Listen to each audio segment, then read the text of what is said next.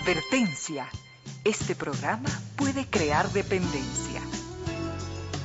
Dependencia de la buena música, del comentario oportuno, del momento poético, de las voces que siempre tienen algo que decir.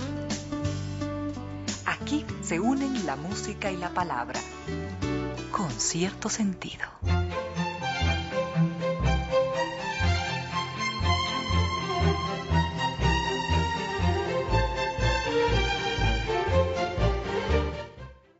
Bienvenidas, bienvenidos, gracias por sintonizar Radio Suceso 101.7, gracias por compartir estas horas de música, comentarios y entrevistas. Y ojalá, ojalá al final de la jornada, como siempre, podamos imaginar con esos favores que la fantasía nos hace, podamos imaginar que rendimos un real, justo y merecido homenaje a la inteligencia, a la sensibilidad, a la autoestima, a la confianza y a la alegría de vivir. Y siempre, siempre a las ganas de luchar de todos, donde quiera que nos encontremos, a las ganas de luchar por una vida más digna en lo individual y en lo colectivo. Y en esa tarea de cada tarde, de cada jornada, de manera generosa, inteligente, leal, nos acompañan ustedes con sus correos a las casillas. Reina Díez, arroba radiosucesos.net o Ramiro Díez, arroba radiosucesos.net. También lo hacen a través de redes sociales como Twitter a los usuarios arroba Ramiro Díez o arroba Reina Victoria DZ. En Instagram una única cuenta, arroba Reina Victoria Díez. Y en Facebook simplemente con cierto sentido. Y a todos ustedes, queridos amigos, muchas gracias. Gracias por compartir estas tardes con cierto sentido y vamos con buena música. Con cierto sentido.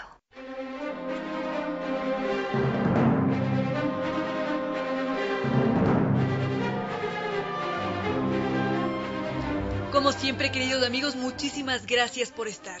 Tal vez en Quito, tal vez en Ambato, tal vez en sitios como Loja, como don Josué Gabriel Vázquez de Rivera, que en este momento se encuentra en sintonía. Es un verdadero gusto siempre, queridos amigos, poder compartir con ustedes. Justamente ahora nos escribe don Cristian Navarrete, un verdadero artista, nos dice que también ya está aquí en sintonía al mismo tiempo Sergio Mediavilla, Qué alegría, queridos amigos, poder estar. Hoy día hay mucha variedad, veo que también hay varias propuestas del correo electrónico aquí, apenas se está cargando, están entrando los diferentes mensajes, así que vamos a ver qué nos depara esta tarde. Con cierto sentido.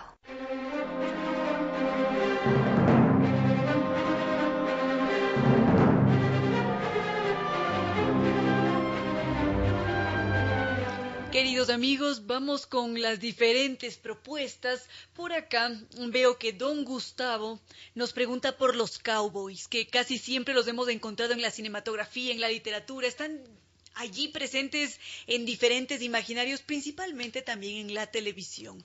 Y es, es, es esta figura que durante una buena parte de la historia moderna estuvo muy respetada y reverenciada prácticamente en toda Norteamérica, porque fue ese cowboy el que tenía una mm, ocupación única en la sociedad. Era este hombre que casi siempre iba a caballo, que tenía sus funciones que siempre estaban apoyadas allí en el coraje, en la alerta física, en el tener que exponerse a cualquier clase de peligro con tal de proteger lo que se le había encomendado. Entonces estos hombres tenían una habilidad extraordinaria para combatir la fatiga, para ser muy hábiles con el lazo, para dominar al caballo, y este cowboy por lo general era un producto del oeste y del sudoeste en lo que hoy es Texas.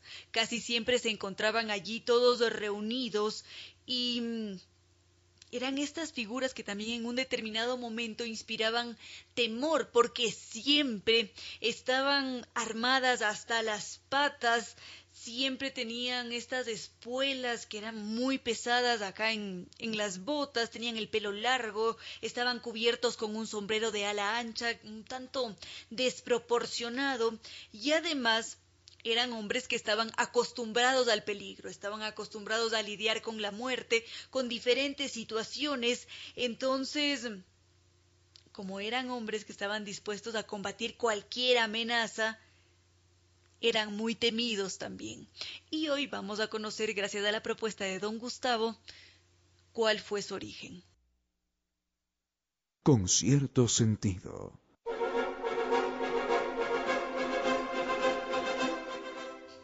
Continuamos, queridos amigos. Justamente ahora nos escribía don Daniel, él lo hace desde Argentina, tan bello país. Daniel Montero, muchas gracias por estar en sintonía y también gracias a cada uno de ustedes que en sus diferentes sitios del mundo nos escucha y también durante sus diferentes actividades. Ahora nos estábamos centrando, gracias a la propuesta de don Gustavo, en los cowboy, en esta figura que tenía una pinta muy llamativa por cómo se presentaba ante la sociedad. Eran estos hombres siempre dispuestos a enfrentar cualquier conflicto y es una figura que durante buena parte de la historia, si es que no es hasta ahora, se ha mantenido muy arraigada en la cultura norteamericana. Y es que es en ese territorio en donde los cowboys ven su origen, porque su rol, su rol era el de proteger al ganado, el evitar que cualquier individuo los cazara o los matara porque eran bienes activos. Entonces eran hombres que con mucha pasión se dedicaban a su oficio. Claro que había diferentes cowboys. Había algunos que se apegaban a la norma, que eran muy estrictos en todas las formas de comportarse, de ser, mientras que otros podían ser un poco más entregados a las pasiones y quizás mm, atacar y disparar así a diestra y siniestra cuando se les antojaba o cuando se sentían bajo una amenaza. No todos actuaban de la misma manera, pero normalmente el cowboy tenía que presentarse como esta figura muy dura, bien puesta, austera y que estaba presta a cualquier clase de combate. Tenían una amplia experiencia bueno, en la crudeza, también en la capacidad que ellos tenían para tratar los caballos, para manejar el lazo y también se caracterizaban por ser hombres de pocas palabras, muy reservados y en un determinado momento podríamos decir que inclusive llegaban a ser un tanto misteriosos. Ahora les pregunto, queridos amigos, ¿cómo han visto ustedes a esa figura de los cowboys? Quizás a algunos les tocó crecer con esos cowboys, acompañar a los padres o a los abuelos a ver esos largometrajes en donde estaba allí la figura. Es más, la historia principal era esa un cowboy casi siempre combatiendo a los aborígenes norteamericanos. Así que la pregunta va para ustedes, queridos amigos, ¿cómo los han visto? Con cierto sentido. Por acá don Andrés nos decía que él en un determinado momento quiso parecerse a ellos, intentaba imitar sus formas de andar, quizás montar en algún momento un caballo que en su momento eran ovejas, pero en todo caso sí que mm, se produjo esta especie de virus con los cowboys, porque era una figura muy arraigada. Pero antes de llegar a su origen, es importante tener en consideración lo siguiente. Todos sabemos que una de las más grandes industrias de este mundo es la ganadería. Lo ha sido durante buena parte de la historia, lo sigue siendo y cuenta con una predominancia mucho mayor en Texas y sobre todo en estos últimos siglos, porque es en este territorio en donde antes de la llegada de los españoles, los aborígenes poseían un gran dominio de los cultivos, pero tenían una enorme dificultad a la hora de, de intentar tratar domesticar otras especies. Entonces, hasta la llegada de los españoles, ellos únicamente habían domesticado al pavo y al perro, y el pavo no lo utilizaban para alimentarse, sino lo utilizaban por sus plumas. Y no fue sino hasta 1521 cuando llegó un marinero español y decidió romper las, las reglas. Las leyes decían que no estaba permitido llevar ganado desde el viejo continente hacia la Nueva España, pero este marinero decidió partir con unas cuantas vacas y un toro y ya para 1538 hubo más de un español que decidió copiar ese ejemplo y buena parte de esos españoles decidieron asentarse justamente en Texas. Lo hicieron con todo su ganado y se encontraron con varios inconvenientes, porque descubrieron que estaban también allí asentados los pueblos apaches y los lipanes, y esos pueblos solían cazar el ganado Los españoles no sabían en un principio cómo defenderse porque además ellos consideraban que ese ganado era exclusivo de ellos y que nadie más podía tener acceso a esa vaca o a ese toro. Entonces necesitaban un plan para poder controlar sus bienes, para que dejasen de matarlos.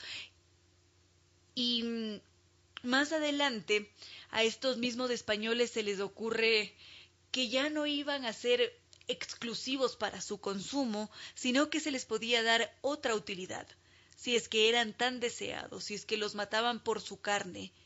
Entonces, ¿por qué no comercializarlos? Enseguida vemos cómo desarrollaron ese plan para poder comercializar y al mismo tiempo conservarlos como una fuente de alimentos. Con cierto sentido.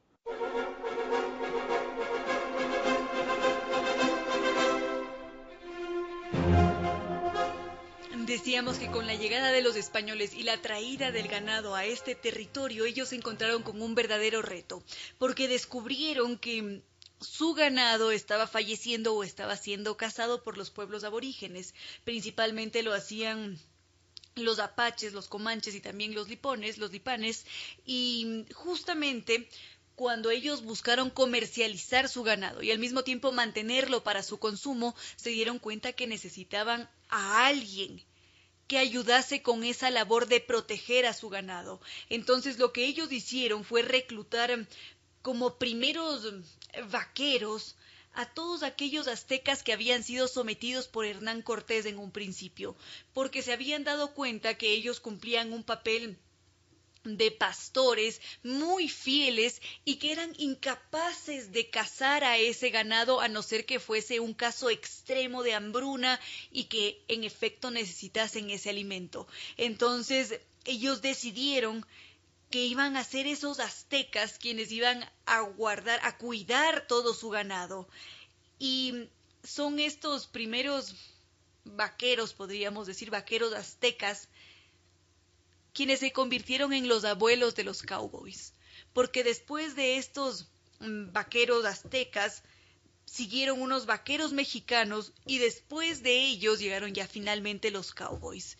Y, mm, y algo así como unos tíos lejanos que podrían tener los cowboys, están estos mm, ciboleros, ceboleros, que son estos hombres que marcaron esa forma de vestir que tenían los cowboys. Las espuelas, el sombrero, estaba también el caballo, el caballo, el cabello largo y por supuesto el caballo que no podía faltar. Ellos siempre estaban armados, en un principio lo hacían con un arco y con una flecha.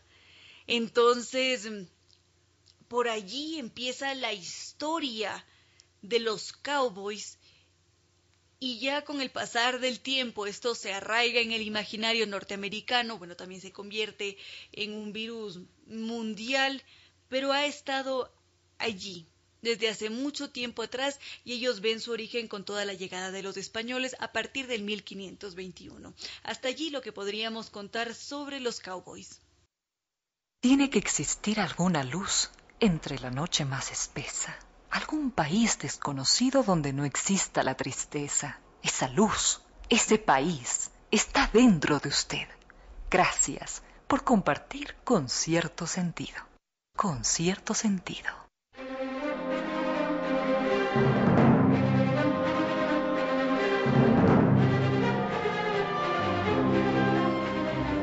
Muchas gracias queridos amigos por sus mensajes, gracias a doña Avileiva, don Pablo Choa, José Antonio Sánchez, muchas gracias por estar acá.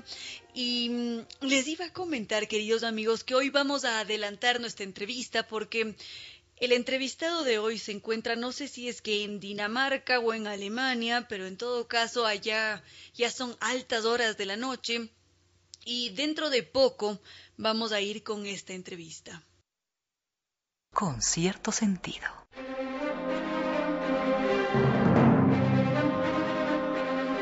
Queridos amigos, les habíamos dicho hace un momento que íbamos a adelantar nuestra entrevista porque tenemos un, em, un cambio de horario. Entonces, para poder estar aquí en contacto con el director Gustavo Llanes, que ha realizado esta película Galápagos Paraíso en Pérdida, hemos tenido que realizar esta entrevista un tanto antes. Estamos muy agradecidos con Gustavo Llanes por recibirnos a estas altas horas de la noche y es un verdadero honor contar con su presencia. Adicional a esto, él es un muy querido amigo de este espacio y bueno, ya está aquí para adentrarnos en ese maravilloso paraíso que lamentablemente está en pérdida, que es Galápagos. Bienvenido a este espacio, Gustavo Llanes. Muchas gracias, Reina. Le agradezco mucho la invitación también. Es un placer para mí también poder llegar a más gente en nuestro país para que puedan eh, promocionar y ver nuestra película. Es un verdadero honor contar con su presencia y adicional a esto disfrutar de todas las maravillas que crea su capacidad creativa, porque justamente Galápagos Paraíso en Pérdida es un documental que está enfocado en la reflexión de cómo nosotros como seres humanos interactuamos con ese entorno y cómo nosotros en nuestro afán por el progreso y por alcanzar, ciertos objetivos de vida, le hacemos daño a ese entorno que es el que nos acoge. Así que, por favor, preséntenos Galápagos Paraíso en Pérdida. Gracias. Primero quisiera contarles un poco la, historia de esta película. Yo eh, fui a Ecuador hace... Yo vivo en Alemania ya 25 años, pero cuando yo estuve trabajando en la televisión en Ecuador, fui la primera vez, hacíamos un programa de televisión con Freddy Eres que se llamaba eh, ahora Ecuador de nosotros, ya no me acuerdo el nombre del programa, en el Banco Central auspiciaba esto, y fuimos a filmar justo a Santa Cruz, y en ese tiempo había más o menos unas 2.000 personas. Después regresé otra vez a filmar con otros canales internacionales, pero siempre tenía la, uno va siempre en avión, va, firma y regresa y ya no ve nada más de las islas. Así es que cuando me planteé hacer la película, fui una vez solo de introspección y pude ver eh, que ya no era lo que yo había conocido. Ya no eran 3.000 personas, sino que habían 30.000 o 35.000 personas en, en Santa Cruz. Y me planteé hacer una película primero de reportaje, de un poco decir, bueno, contemos la vida y cuando hacen una película de un reportaje, bueno, el reportero tiene que dar su opinión de lo que veías.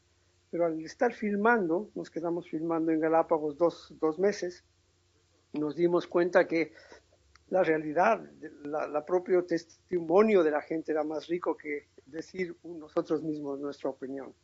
Y nos encontramos con lo que se ve en la película. Lastimosamente hay tiene lados lindos. Una película siempre tiene que a veces hacer llorar, reír o, abrir la opinión, pero esta vez eh, eh, quisimos que la gente, la misma gente, cuente su historia. Y al, y al, hacer esto, nuestra película es simplemente un espejo de, lo, de la realidad actual de Galápagos. Y este documental es verdaderamente impactante, porque usted acaba de mencionar que siempre buscan generar un sentimiento en nosotros. Y en el caso de este documental, por una parte, nos puede dar mucha ternura ver por allí a un lobo marino o a los piqueros de patas azules, pero una vez que descubrimos la realidad que se esconde detrás de ese paraíso que nos pintan a diario, eso desgarra el alma, desgarra toda la visión y romanticismo que siempre se ha mantenido sobre Galápagos, porque me daría la impresión que en determinadas ocasiones ignoramos esa realidad, ignoramos cómo las islas están muriendo. Así es. Eh, bueno, digamos que el problema eh, del, digamos, de la de, lo que está pasando con el medio ambiente a nivel mundial es general. Galápagos no se queda atrás, no se puede quedar como ese, ese paraíso pristino que era antes, sino que también recibe todo lo que, lo que se le está dando. ¿no? El problema más grande, naturalmente, es, eh, por ejemplo, la cantidad de turismo que va ahí, la basura, la no educación propia de la misma gente hacia, hacia lo que significa ser Galápagos. Hay muchos galapagueños que viven ahí y no conocen Galápagos, conocen solo Santa Cruz. vuelan a Guayaquil, salen, entran, pero nunca han, nunca han estado en Isabela, nunca han ido a otras islas, entonces hay una falta de, educación interna en ese paraíso, digo yo, para que la misma gente pueda decir, no, esto es nuestro, aquí vamos a poner una otra manera de, de, cuidarlo sobre todo, ¿no?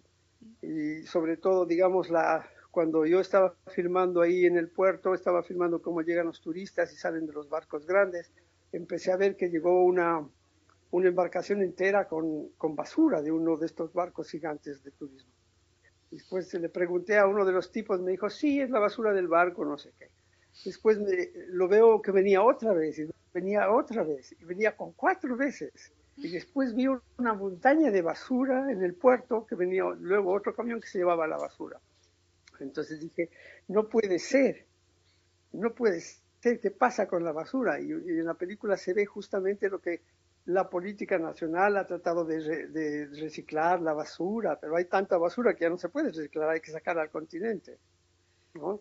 Por supuesto. Entonces, el uso, el uso de los plásticos, toda esa cosa hace que cada vez haya más polución, el ruido. Eh, yo cuando fui alguna vez a Galápagos había la luz, era, era casi era un lujo tener eh, luz, ¿no? Ahora va a Galápagos, usted hay luz toda la noche, la gente pone los radios todo el día, usted está en Santa Cruz y quiere vivir la naturaleza y oye solo radio y televisión a alto volumen. Es una realidad muy distinta y justamente lo que usted ha hecho es algo importantísimo porque le ha dado voz a todos estos individuos que habitan en, bueno, aparte de ellos, que habitan allí en, en Santa Cruz y nos presenta también los diferentes puntos de vista. Esto también es uno de esos elementos que llaman la atención del documental porque impacta las diferentes visiones que se encuentran en un mismo territorio y cómo algunos no valoran todo ese paraíso que tienen en su alrededor, sino que están más preocupados en ese progreso. Y daría la impresión, claro que aquí podemos equivocarnos porque se produce una interpretación propia, que mm, se cree que priorizando al ser humano todo va a estar bien, pero nos hemos dado cuenta en todos estos tiempos recientes que es necesario encontrar un equilibrio entre nuestras formas de vida y este hogar que tenemos, que es el planeta Tierra. Así es. Yo presenté la película aquí en un festival de cine latino, aquí en Alemania, en un cine al aire libre, había unas 300 personas ahí. Y la pregunta final de la gente me dijo, bueno, ¿qué futuro hay para Galápagos? Le digo, mira, yo no vivo en Ecuador, no soy, eh, no, no, te puedo decir exactamente cómo me sentiría yo si vivo al lado de lo que está pasando, ¿no? Entonces, es, una, es un sentimiento bien doloroso al, mismo tiempo ver cómo esas cosas se van a ir destruyendo, porque el desarrollo del capitalismo en todo el mundo es así. La gente busca lo que usted le llamó el progreso, es que, que quieren salir adelante, que queremos todos, todos en Galápagos quieren tener agua y bañarse con agua potable, pero no es posible en Galápagos hacer una canalización para toda la población, por toda la cuestión geológica y todo lo demás. Entonces debería haber otros, digamos, mecanismos ecológicos para poder vivir ahí, ¿no? Entonces crear otras ideas. No, por ejemplo, hay un parque solar, un parque, es el único parque solar que existe, o sea, creo que hay una hectárea, un kilovatio, un megavatio de, de producción de energía solar, pero deberían haber más para que no tengan que llevar diésel desde el continente a Galápagos para tener energía y se, tiene que racionalizar la energía para poder tener una energía, eh, eh, eh ¿cómo se dice?, buena, ¿no? se tendrá que hacer ese sacrificio, pero yo no sé si la gente que vive ahí estará dispuesta a hacer algo así, ¿no? Ante esto y ante este choque que usted sufrió al ver los cambios que se produjeron en Galápagos, finalmente usted nos entrega Galápagos Paraíso en Pérdida. ¿Qué sintió usted mientras realizaba este largometraje? Eran sentimientos, eh, eh, digamos, eh, mezclados, porque un día nos alegrábamos de filmar a una señora que había podido progresar eh, limpiando las sábanas de todos los barcos que, que, estaba ahí, pero al mismo tiempo después veía a un pescador que decía que tenía que vender sus pescados fuera del límite territorial ilegalmente. Entonces hay muchas cosas, bueno, en, la película no está todo de lo que filmamos, pero sí teníamos unos sentimientos de ida y vuelta, digámoslo así, ¿no? O sea, sobre todo en esa, en esa época en la que se filmó la película, eh, la, política de Galápagos era simplemente abierto, aquí todo el mundo puede hacer turismo, había mucho trabajo, la gente que trabaja en Galápagos gana mucho más dinero que en el continente, son remuneraciones buenas, pero al mismo tiempo esa gente no tiene dónde gastar su dinero y tampoco y quiere ese llamado eh, progreso. Quiere tener discotecas, quieren tener eh, casas de cita, quieren tener eh, música todo el tiempo, ¿no? Entonces es una contradicción. Y tener un parque nacional y una reserva marina tan hermosa como la que tiene el Ecuador, se debería hacer unas nuevas leyes. yo, no, yo no sé cómo, pero eh, conozco otros ejemplos, por, ejemplo, en otros países donde la gente está dispuesta a cuidar su parque nacional. ¿Qué es lo que usted estaba buscando cuando inició este, esta creación del documental y qué es lo que ahora espera una vez que ya ha sido, mm, que ya está siendo transmitido en los diferentes cines. Bueno, lo que buscaba es lo que yo creo que hace la película, que la gente cuente su historia, ¿no? Que la gente pueda manifestarse en, sus, en, toda su, digamos, en toda su, con toda honestidad, porque la gente de es una gente maravillosa, muy abierta, muy, muy dada, muy cariñosa. ¿no? Entonces, eh, eso, y lo que, lo que nuestra película ahora está logrando, digamos, ¿no? Digamos, por ejemplo, que, que, la gente se dé un paso, un poco un paso atrás y diga, ver, ¿qué estamos haciendo? ¿Cómo, ¿Cómo podemos cambiar esto? ¿Cómo podemos ayudar a que esto no suceda? ¿Cómo podemos convivir el turismo con la gente nacional, el turismo turismo ultra de los más ricos a los, más pobres, cómo podemos eh, eh, canalizar que, este, que, esto, que esta maravilla natural que tenemos no se dañe, no, no se acabe. Por supuesto que sí. Ahora, ¿cuál sería ese mensaje que usted tendría para nosotros para acudir a las salas de cine dentro de todas las limitaciones actuales y ver este documental? Ya, yo creo que, que lo más importante es que la gente tenga ganas de ir a ver una realidad.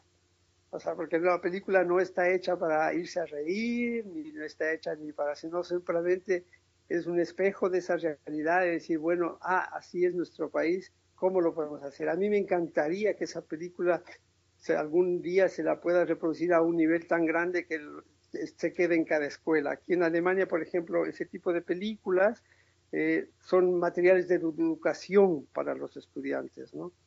Entonces ellos pueden educarse más, ver más, y decir, esto no podemos seguir haciendo. Ahora todo, con todas las tendencias de, de, las nuevas generaciones de la gente que tiene entre 20 a 25 años, que dicen que nos están entregando un mundo dañado, queremos tener otras otras opciones a la, vida. Queremos que no haya tantos autos, mucha polución y todo lo demás. Eh, y ahora aquí en Alemania, justamente aquí en Alemania, que también eh, pasa de todo, ¿no? Eh, solo para contarle algo, por ejemplo, el 20, el 15, entre el 15 al 25% de la producción de basura alemana se exporta de Alemania. También sacamos la basura, también es algo ilegal. Llevamos la basura África o Asia. ¿ya? O sea, la crisis del capitalismo es global, la crisis medioambiental es global, ¿no? Eh, yo estuve, estoy haciendo una, una investigación de una película que quiero hacer en Asia sobre eh, el, río Delta, eh, del Mekong Delta, que viene desde China y termina en Camboya, etcétera Ahí, por ejemplo, había lugares donde yo he ido hace cuatro o cinco años, donde había ríos completos, hermosos, llenos de flores de loto. Ahora usted va ahí, hay cadáveres de animales, hay, restos de plásticos de, toda, de todos los países del mundo. Eh, ya no puede, ya no puede entrar al río. O sea, la, estamos acabando la naturaleza. Y Ecuador, por ejemplo, siendo un país tan chiquito y tan lleno de tanta belleza, ¿ya? la gente debería tener mucho más conciencia, decir, no, esto es nuestro país, no lo podemos dañar. No podemos entregar al país a, a las mineras, no podemos entregar el país a la explotación loca del petróleo, de, ¿cómo podemos vivir bien con poco? Esa es la gran respuesta del futuro, creo yo. Por Aquí en Europa la gente se está haciendo más minimalista, ¿no? O sea, vivir con menos, igual siendo feliz, ¿no? Claro que Porque la felicidad no está en el dinero, pero lo que pasa es que cuando no lo tienes, lo anhelas. Claro que sí, es un tema mucho más complejo y justamente este documental nos invita a la reflexión y sobre todo a considerar que otras formas de vida son posibles, que de alguna manera nos han llevado a, vivir en este corre-corre constante en el que no paramos ni un solo momento en este afán precisamente de encontrar el progreso cuando posiblemente podríamos estar mucho mejor con menos. Entonces, maestro Llanes, este documental, Paraíso en Pérdida, Galápagos, Paraíso en Pérdida, ¿tendrá una continuación o qué deberíamos esperar a futuro? Por el lado mío de la realización, yo tengo, bueno, yo vivo, como le decía, salí hace 25 años de Ecuador. A mí me encantaría mucho que algún rato la gente ecuatoriana pueda ver otra de mis películas. Yo he hecho algunas cosas. Yo hice en Ecuador con eh, Enrique Vallas, José Luis Goyes, que en ese tiempo Enrique hizo la cámara. Hicimos un lindísimo reportaje sobre los manglares en Ecuador. O sea, quisiera volver a ir con las cámaras y poder volver a filmar 15 años después, qué es lo que ha pasado con todo eso.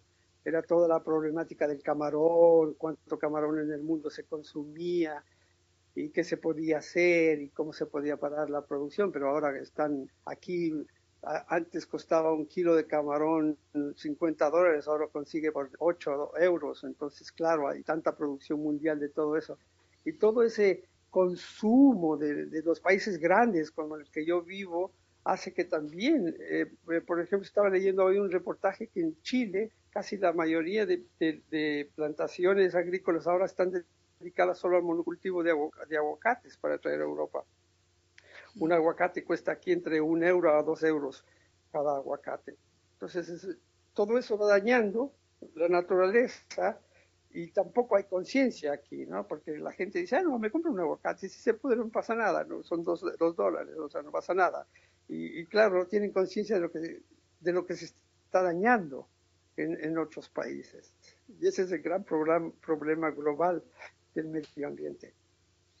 Definitivamente esto nos lleva a sentarnos a hacer un, un proceso reflexivo, pero por ahora, don Gustavo Llanes, es posible que nos haga la invitación y que nos diga en dónde podemos disfrutar de este documental que es tan valioso, tan importante y que todos deberíamos ver para estar al tanto de qué es lo que está sucediendo en las Islas Galápagos.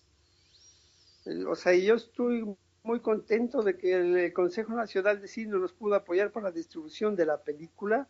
Sé que Ivonne Campoverde con su equipo están distribuyendo, ya se ha presentado la película en, en, las islas, ya ha estado en el estreno en Quito, va a ir a Guayaquil, Cuenca, también va a ir a mi ciudad natal, a Tulcán.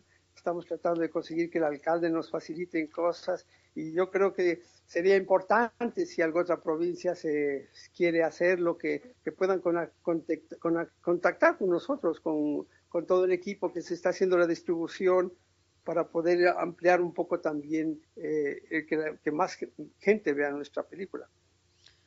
Ojalá que así sea y nuevamente agradecemos mucho su presencia en este espacio, su tiempo y habernos recibido a estas altas horas de la noche en Europa. De nada, muchas gracias. Gracias por la entrevista. Muchísimas gracias a usted y este siempre será su espacio. Con cierto sentido.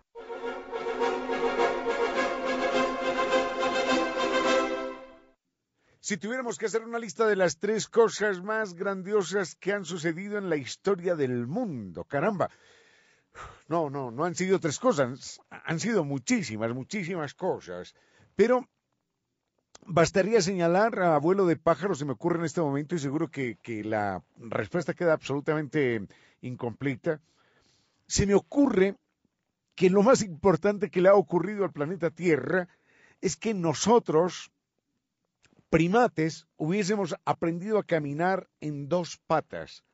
Y uno dirá, ¿y, es eso tan importante? Eso es tan importante que el hecho de que nosotros hubiéramos aprendido a caminar en dos patas significó que, que hubiésemos construido las pirámides y hubiésemos ido a la luna y hubiésemos fabricado la bomba atómica y hubiésemos compuesto la novena sinfonía o esculpido la pietà o, o que hubiésemos tenido también la posibilidad de acabar con el, planeta, con el planeta entero y con otras especies como hoy está ocurriendo. Así que el hecho de aprender a caminar en dos patas, recordemos, nos posibilitó el uso de las manos, y el uso de las manos significó la posibilidad también de crear herramientas. Y a partir de las herramientas tenemos lo que hoy es el mouse o la tarjeta de crédito o, o, el teléfono celular o internet o cualquier otra cosa, incluyendo la bomba atómica y toda la contaminación ambiental que nos, que nos pone en un momento dramático en la historia de la humanidad. ¿Quién lo diría? Pero el aprender a caminar en dos patas, solo eso, significó el más grande cambio que hubiera podido vivir el planeta. Y en esas, en esas dos patas estaba parado nada más ni nada menos que el protagonista de todo el cambio que el mundo ha, ha vivido, para bien o para mal. Eso sería lo más importante. Lo otro, lo otro sería sin duda alguna, pero ya es una consecuencia, por supuesto, de lo primero. Lo otro sería lo que se llama de manera incorrecta el descubrimiento de América. Pero me parece que está bien llamar el descubrimiento de América porque se hace referencia al descubrimiento de América por parte de los europeos. Obviamente, obviamente nuestros nativos ya habían descubierto este continente, pero obviamente también no sabían dónde se encontraban. Ellos estaban en un pedazo de tierra por acá, pero no, no tenían idea de que existiera Asia, de que existiera Europa, de que existiera África. No teníamos idea nosotros, nuestros antepasados latinoamericanos. Así que cuando Europa descubre América, esa, esa es una frase que molesta mucho en muchos sectores, pero objetivamente fue así. Europa descubrió América. ¿Por qué no podemos decir que los indígenas eh, que habitaban esta región del mundo, o, los mapuches, o los que vivían en algún lugar del Caribe, supieran que estaban en el continente americano? No lo sabían porque no tenían idea de las dimensiones exactas del planeta y de las otras tierras y de, y de, las otras culturas habitadas. Europa, sin duda alguna, sí, sí descubre América para los europeos en todo caso. Eso es, eso es lo más grande que ha sucedido en, el terreno de lo, de lo histórico, de lo social, de lo cultural, de lo político, de lo económico, de lo religioso inclusive. ¿Por qué? ¿Por qué es lo más grande? Lo podemos considerar enseguida. Con cierto sentido.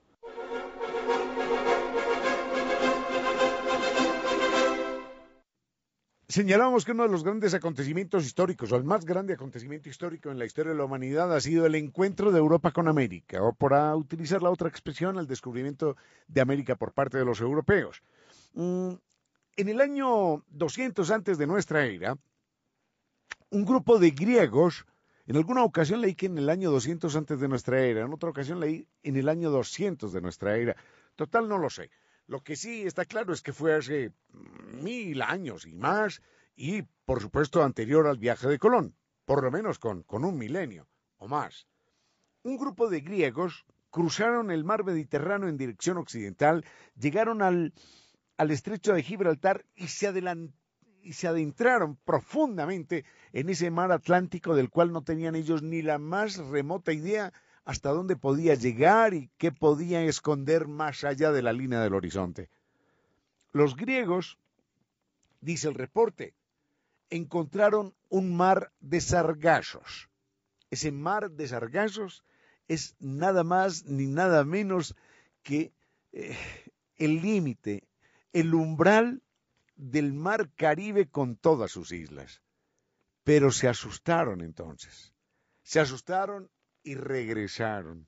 Estuvieron a punto los griegos, quizás hace dos mil y más años, estuvieron a punto de descubrir el Mar Caribe y de ahí, obviamente, habrían llegado al continente americano.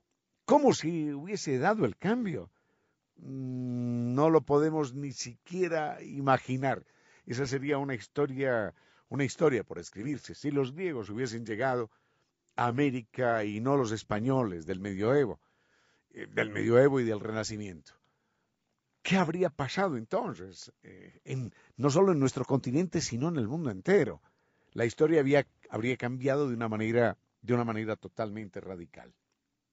Enseguida miramos por qué el descubrimiento de América por parte de los europeos, de España en particular, en ese siglo XV, mm, tiene características verdaderamente extraordinarias.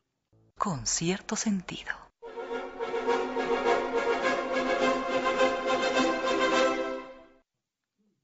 Volvemos con lo que insistimos en llamar el descubrimiento de América por parte de Europa, y es que reiteramos, Europa en efecto sí descubrió América. Más allá, más allá de que aquí existieran americanos, para Europa aquello fue un descubrimiento. ¿Por qué es tan trascendental el descubrimiento de América? No solamente porque se encuentran con un continente, sino que coinciden una serie de momentos históricos, ideológicos, culturales, económicos, coinciden y hacen de esto el gran acontecimiento en la historia de la humanidad. Hay que recordar que eso que llamamos el mundo occidental, Europa, se disolvía ideológicamente.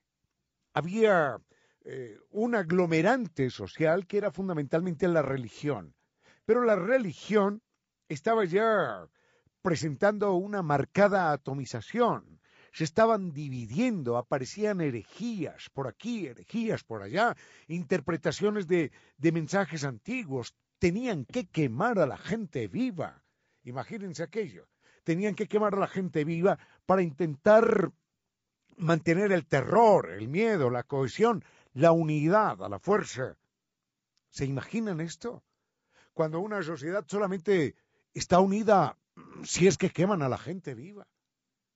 Si eso se necesita es porque la sociedad está ya totalmente astillada, dividida, quebrada en mil fracciones.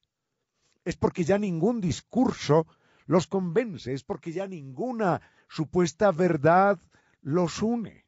Tiene que ser el terror, la muerte, la hoguera, la hoguera encendida. Entonces, ideológicamente, el mundo, el mundo occidental estaba fraccionado.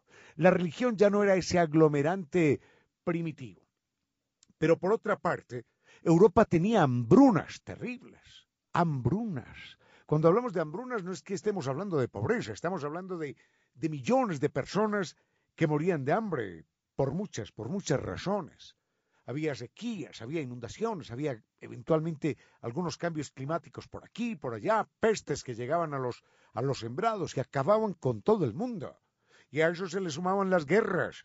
Pasaban ejércitos enteros de 10, 20, 30 mil personas que llegaban a alimentarse y a arrasar con los campos. Los campesinos abandonaban los, los sembradíos y entonces, cuando llegaba la época, la época de cosechar, no, no había ni quien cosechara ni había nada que cosechar. Las hambrunas mataron a millones de europeos. Y a esas hambrunas se les aparece como contraparte un continente que jamás tuvo una sola hambruna. Un continente en, que era tan rico que nunca se conoce ningún caso de hambruna en nuestro territorio. Por otras razones, además, pero entre otras cosas, por la riqueza extraordinaria. Porque era un continente, o somos un continente, el único continente, que tiene todos los climas a la vez. Un continente que va desde el polo norte hasta el polo sur. Somos el único con tierras, con dos mares, con riquezas, con cordilleras, con valles, con nichos, con selvas. Así que a la Europa hambrienta se le apareció un continente rico en alimentos. Con cierto sentido.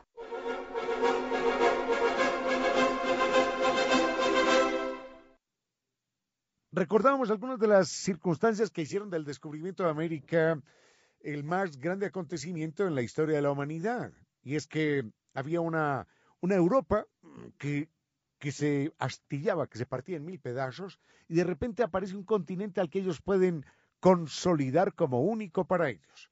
En segundo lugar, había una Europa hambrienta y aparece un continente que se encarga de alimentarlos. Aparecían eh, gobernantes debilitados, a los que ya nadie les creía, nadie les hacía caso, todos conspiraban contra ellos. Y de repente, esos gobernantes debilitados que ya no tenían nada que ofrecer, pueden ofrecer un continente de riquezas inagotables para los más ambiciosos, para los más audaces, inclusive para los desesperados de ese continente. El hecho de que Europa hubiese sido abandonada por millones de europeos para llegar a América muestra el descontento que había en Europa. Y eso significó un desfogue, un bajar la presión de los conflictos sociales, económicos, políticos y culturales en Europa. Millones de europeos abandonaron el continente europeo. Y no lo hicieron porque estuvieran muy contentos. Lo hicieron porque estaban descontentos y ese descontento de ellos ya dejó de generar problemas en el viejo continente. Y aquí vinieron entonces los desesperados, los descontentos, eh, los ambiciosos, los audaces, los conquistadores, los buscadores de fortuna. Y eso significó un alivio para Europa. Eso es lo que explica también que Europa hubiera podido mantener las monarquías. Las naciones americanas más jóvenes nacieron como repúblicas. Aquí no hubo monarquía, salvo un momentito en México, por un, por un experimento francés. Pero nacimos como repúblicas. Mientras tanto, los europeos siguen con instituciones monárquicas, es decir, con instituciones de la Edad Media. ¿Se dan cuenta de esa contradicción? Europa, el continente más avanzado, sigue gobernado por monarquías. ¿Quién puede entender eso? Bueno, se entiende cuando uno explica ese movimiento poblacional de millones de descontentos que de quedarse en Europa hubieran creado repúblicas. Pero vinieron acá y entonces ellos y sus hijos, los criollos, crearon las repúblicas que no tenían en Europa. Con cierto sentido.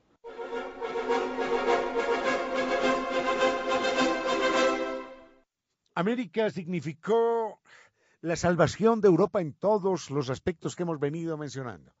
Para los gobernantes sin credibilidad, sin popularidad, para, para la religión, que ya, ya se veía dividida, atomizada, cada día con menos creyentes, y para que siguieran creyendo en ellos los tenían que quemar vivos. Para esa religión en crisis aparece un continente a los que pueden catequizar sin ningún problema. Bueno, sin ningún problema no tanto. Pero a la fuerza, pero al fin y al cabo los pueden catequizar. Para una religión en crisis aparece un continente de gente que, que se sumará a esa nueva religión. De no haber aparecido América, de no haber existido América, la religión dominante hoy, en el, el catolicismo, por ejemplo, no sería una religión importante en Europa. Sería una religión absolutamente minoritaria.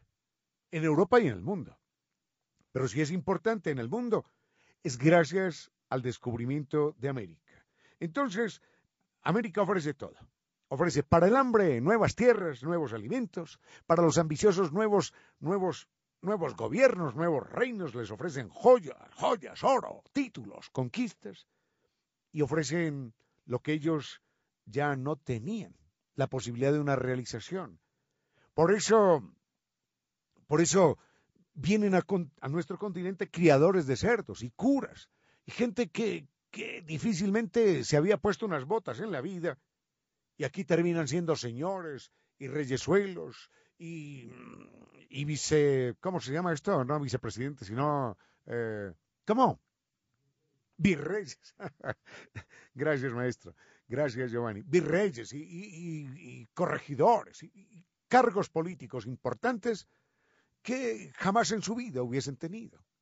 Habrían seguido siendo criadores de cerdos o cualquier co agricultores u anónimos, anónimos en Europa.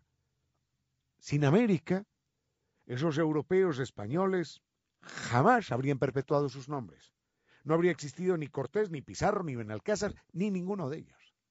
Y hoy tienen monumentos en nuestras tierras. Con cierto sentido.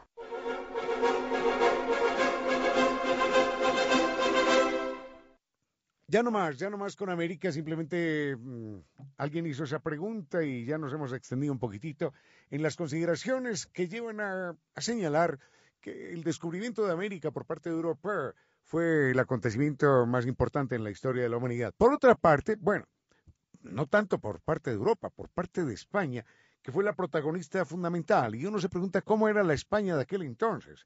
Hay que recordar que Castilla, Castilla para el año de 1492 tenía una extensión que creo que, que podía llegar a, a los 30.000 kilómetros cuadrados. Es decir, era, era, era del tamaño de dos veces la provincia de Pichincha. Imagínense, imagínense. Y, una, y un reino Castilla, del tamaño dos veces el de Pichincha, aliado con el reino de Aragón para hacerse un poquitito más fuertes, de repente se encuentran un continente en el que ese reino de Castilla de Aragón caben mil veces. Eso simplemente nadie podría imaginarlo. Es como si Ecuador, que representa una quinienta, un quinientosavo del planeta, es como si Ecuador de repente se encontrara con un continente que fuera dos veces el planeta Tierra, para nosotros solos. Esa era la proporción entre Castilla, la descubridora, y el continente americano. Ni más ni menos, mil veces más. Y era, era una España o una Castilla en general empobrecida, con una gran masa eh, de, de, personas que, que, que vivían no se sabe cómo, llena de mendigos. Cuando uno mira la, la, novela española, previa a la conquista de América y al descubrimiento, encuentra eso, una masa de campesinos, de población empobrecida, sometida a la voluntad de, cuatro nobles, de cuatro hidalgos, eh, amparados en un tenebroso poder eclesiástico. Pero la gente moría de hambre, moría de hambre. Léanse Léanse el Lazarillo de Tormes para que se den cuenta de la pobreza que en la España entonces existía. Y pasa a ser un reino en el que, como dicen los historiadores, no se ponía el sol. ¿Por qué? Porque de repente era poseedor del más grande y el más rico continente de todos los tiempos. Hasta ahí dejamos América. Con cierto sentido.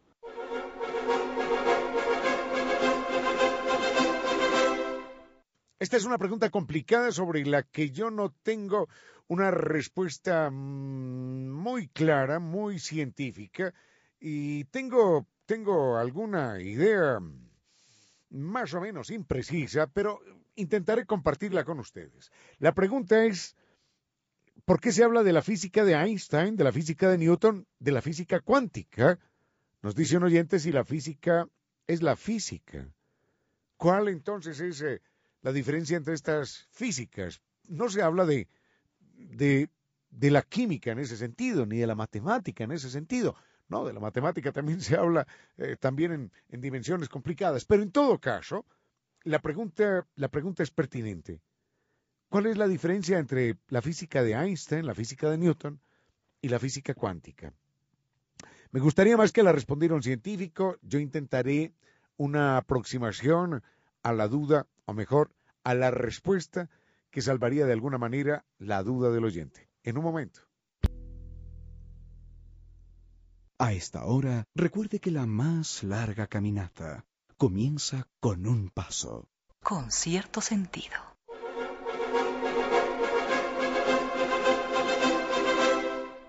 Don Marco Delgado nos pregunta cuál es la diferencia entre la física de Einstein, la física de Newton, la física y la física cuántica.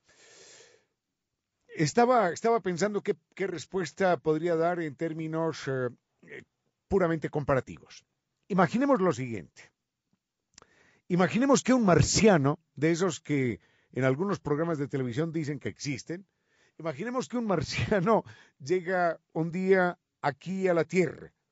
Y entonces el marciano, para poderse comunicar con nosotros, eh, sucede que, que tiene que aficionarse a los idiomas, tiene que aprender los idiomas a la fuerza.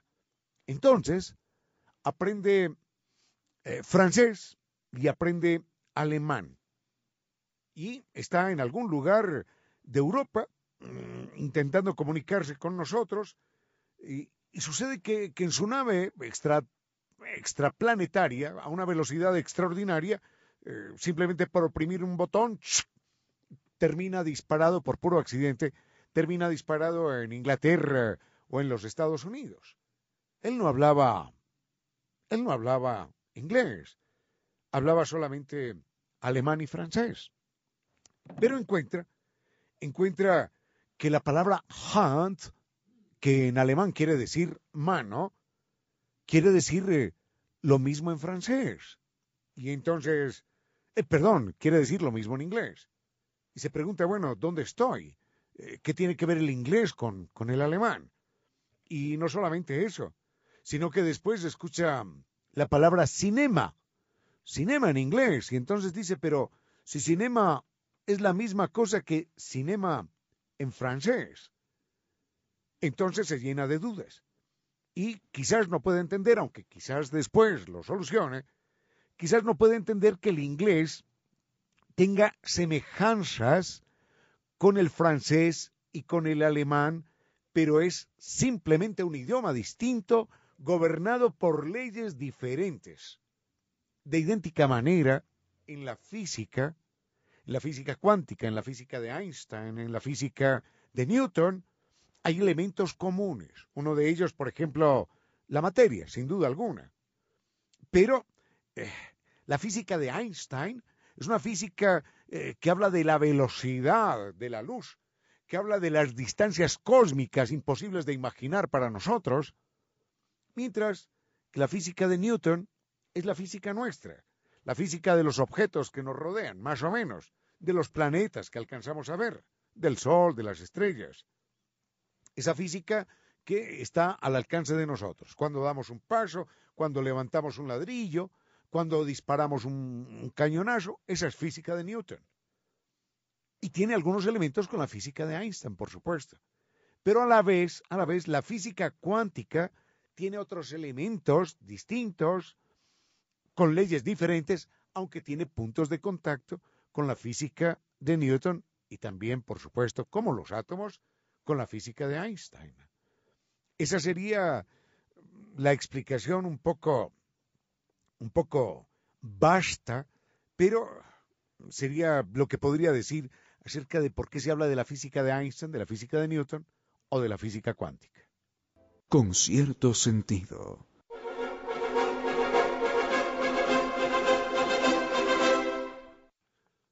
Hace algunos días estuvimos hablando acerca de las abejas y de la miel de abeja, y un oyente me dice que, mm, esto es muy importante, un oyente nos dice que había leído en algún momento que la miel de abeja caliente era tóxica. Yo también estuve preocupado una época de mi vida en la que escuché eso mismo y lo escuché de alguien que sabía, que sabía mucho de miel de abeja, pero mm, nunca me pudo explicar de una manera eh, muy clara, muy contundente, por qué se decía que la miel de abeja era tóxica.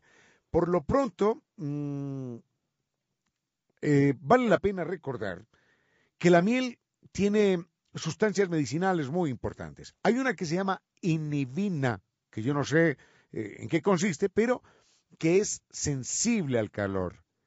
Y esa sustancia, la inhibina, que es una sustancia importante en el metabolismo humano y en la composición de la miel, esa sustancia se descompone, se destruye cuando la miel de abeja alcanza temperaturas por encima de los 40 grados.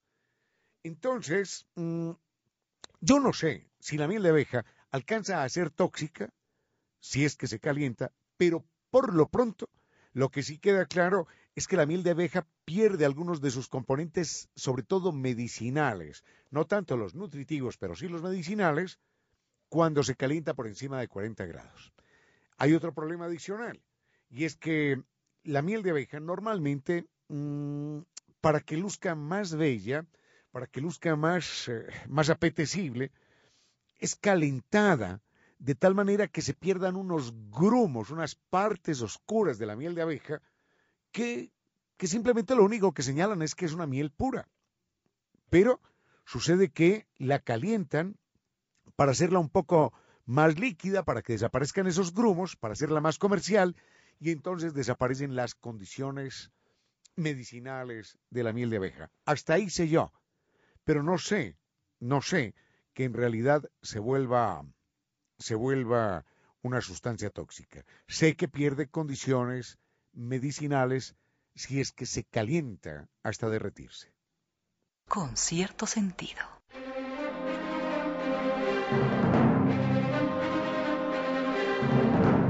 Continuamos, queridos amigos. Recibimos reportes de sintonía desde Medellín. Linda ciudad, linda su gente también. Muchas gracias por estar en sintonía también aquí en el Ecuador y en diferentes puntos, así como doña Elena que está en medio del campo en unos paisajes hermosos con su hijo Sergio. Muchas gracias por estar, queridos amigos. Y por acá continuamos revisando sus propuestas y doña Martina nos pregunta por una mujer en la historia que no fue escuchada lamentablemente y esto causó varias muertes. Esta mujer fue una aristócrata viajera, también escritora, una lectora empedernida y al mismo tiempo una rebelde. Fue una mujer inglesa que llegó hasta los palacios orientales, hasta los palacios de un sultán y esa mujer estaba decidida a marcar un antes y un después, a hacerle un aporte a la sociedad, aunque lamentablemente la sociedad no se lo permitió. Dentro de poco vamos a conocer a esta mujer. Con cierto sentido.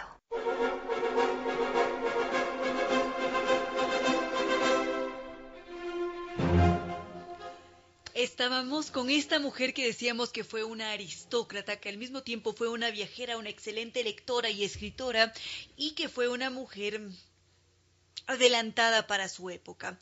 Ella fue la inglesa Mary Wortley Montagu, y esta mujer tuvo más de una decepción en su vida, porque ella desde muy temprana edad veía la vida con otros ojos. Tenía la posibilidad de acceder a una biblioteca gigantesca que tenía su padre en el hogar. Adicional a esto, a ella se le había permitido estudiar y mm, cuando ella nace era el año de 1679 y en aquel entonces las mujeres estaban muy limitadas, pero ella no. Ella tuvo la gran oportunidad de haber nacido en un hogar distinto.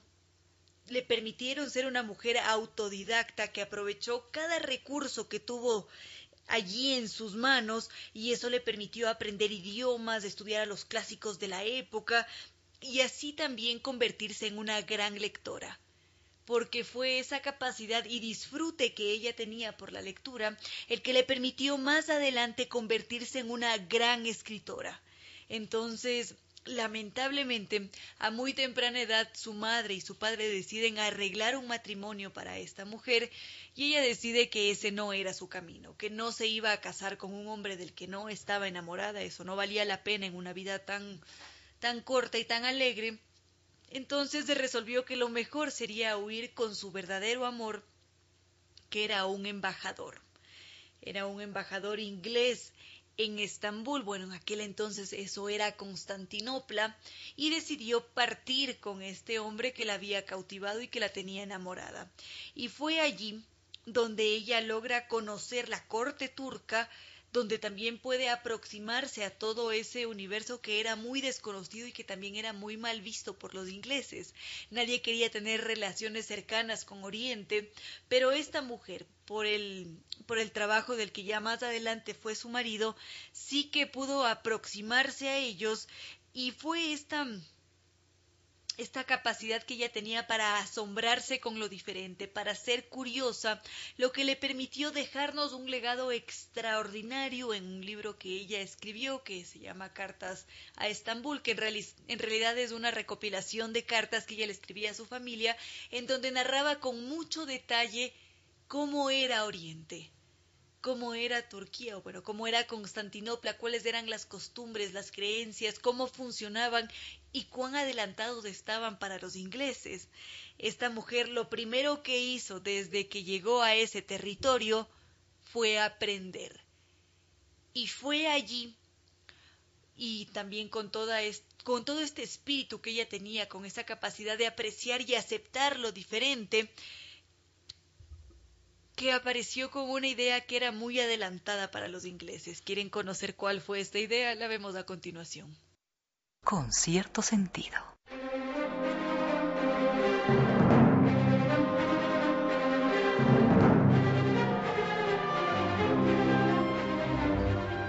Continuamos, queridos amigos. Habíamos empezado a conocer a esta mujer, Mary Wortley, una mujer que intentó, a como de lugar, a hacerle un favor a su patria y era inglesa, muy patriótica, y había tenido la oportunidad de partir con su marido hacia Oriente. Ella vivía en Constantinopla, la actual Estambul, y esta mujer tenía un espíritu distinto, adelantado para la época, era muy curiosa, siempre tenía estas ganas de aprender. Buena parte de lo que se conoció en Inglaterra sobre Oriente fue gracias a la correspondencia que ella mantuvo con toda su familia y mm, ahora son referentes, a propósito, son referentes de estas cartas sobre la vida de aquel entonces y también sobre los viajes. Pero en todo caso, esta mujer cuando realizó su viaje cuenta que en un momento dado tenía esta idea que revoloteaba en su cabeza. Ella sabía que cuando estaba en Inglaterra había escuchado en algún momento a una ordeñadora de vacas que comentaba que ella nunca iba a tener viruela. Recordemos que en aquel entonces uno de los temores más grandes de toda la población era sufrir con viruela. Entonces esta ordeñadora decía que ella no iba a tener viruela porque ya había pasado por la viruela bovina y definitivamente no iba a enfermarse. Entonces esta idea se quedó allí fija en su cabeza y una vez que ella llega a Constantinopla, descubre, descubre que esa población podía mantener a raya la viruela.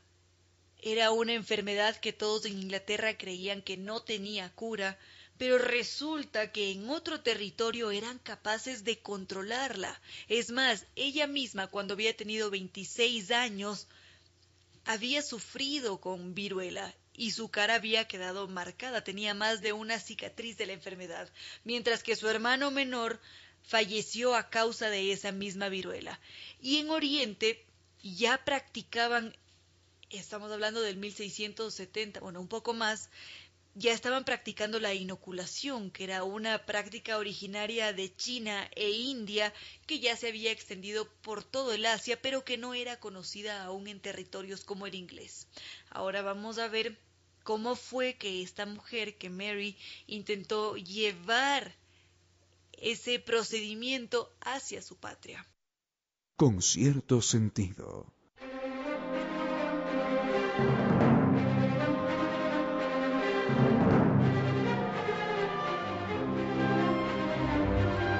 Continuamos con la vida de esta mujer, Mary Montagu. Ese fue el apellido que ella adoptó de su esposo. Y mm, decíamos que esta mujer fue una adelantada para su época, porque ella había visto y había sufrido en carne propia la viruela, ella veía cómo era el temor de toda Europa, era una de las enfermedades más temidas y los médicos no daban con una cura o con una posible solución. Y una vez que ella llega a Constantinopla, al actual Estambul, se lleva una muy buena sorpresa porque descubre que allí ya habían hecho algo, que inoculaban a todos los pacientes y que al inicio lo que ellos habían hecho era trabajar con voluntarios.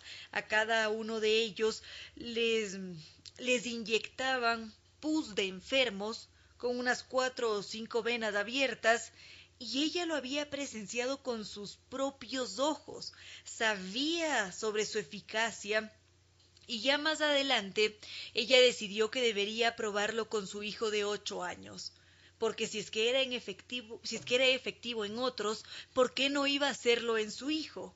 Entonces, a partir de ese momento, ella decidió que lo importante sería cumplir con su patria y llevar esa, ese remedio esta capacidad de prevención a Inglaterra. Entonces, lo primero que hace esta mujer es contarle a la familia, por supuesto, y a sus allegados. Varios de ellos no podían creerlo, además la palabra de una mujer no era tan válida. Sin embargo, ella para demostrar que sí que servía, hace que inyecten a su a su hija. Todo va muy bien. La hija tuvo unos tres días de malestar, pero ya más adelante estuvo sana y protegida. Ante esto, una de sus grandes amigas era nada más y nada menos que la hija del rey, se quedó asombrada con lo que había sucedido y decidió que la familia real también debería estar vacunada pero no se fiaba mucho, así que primero decidió hacer un intento con algunos presos a quienes se les había prometido la libertad si es que todo salía bien. Fueron aproximadamente unos ocho presos, todos salieron en libertad porque no hubo ningún inconveniente. Sin embargo, la hija del rey seguía sin estar tan segura, entonces decidió probarlo en cambio en un orfanato. Todos los niños que fueron inoculados fueron exitosos y ya más adelante la familia real también decidió probarlo. Lo hicieron todos, sin embargo, la sociedad inglesa no aceptó la propuesta. Como era una mujer, como era una solución que venía desde Oriente, no era algo confiable. Además, Galeno o Hipócrates tampoco habían hecho comentario alguno con una posible cura, entonces definitivamente esa no era una solución. Y a pesar de todos los esfuerzos que hizo Mary Montagu, no tuvo respuesta y tuvieron que pasar algunos años y también se perdieron unos cuantos millones de vidas hasta que finalmente se aceptó ese procedimiento que ya tiempo atrás se practicaba en Oriente. Hasta allí la historia de Mary Montagu. Con cierto sentido.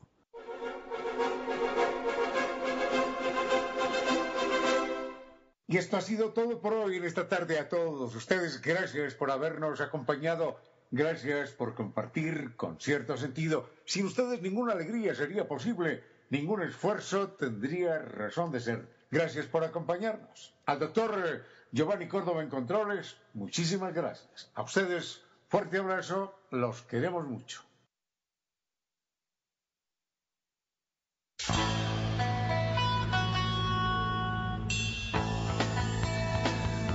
Como dicen, es cierto que en la vida no hay casualidades. Piense, ¿por qué escuchó usted este programa? Tal vez escuchó aquello que necesitaba o tuvo la sospecha de esa luz dentro de su propio ser. Una gota de agua, un corazón que late, una semilla en su memoria, un remanso en medio de sus prisas, una voz que aliente su esperanza, una pluma para sus alas algo de eso hemos querido ser. Aquí, en Concierto Sentido, con Ramiro Díez. Y Reina Victoria Díez.